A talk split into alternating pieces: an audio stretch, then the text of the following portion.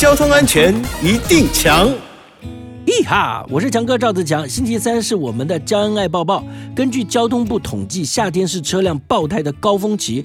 除了胎龄过高、使用过度等等的原因啊，高温的柏油路面呢也会导致胎压升高，进而增加了爆胎的几率。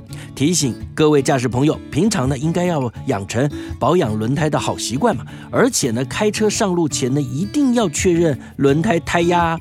胎纹深度啊有没有正常？如果发现呢轮胎出现硬化、龟裂或者是过度磨耗等等的异常情形啊，就应该要马上让专业的技师检查并评估是否更换新的轮胎。当你看到轮胎胎面磨损到磨耗指示点的时候呢，就代表胎纹深度不足了，必须主动更换轮胎。除此之外呢，出厂十年以上的轮胎啊，就算外观看起来还正常，那还是要适时的更换哦。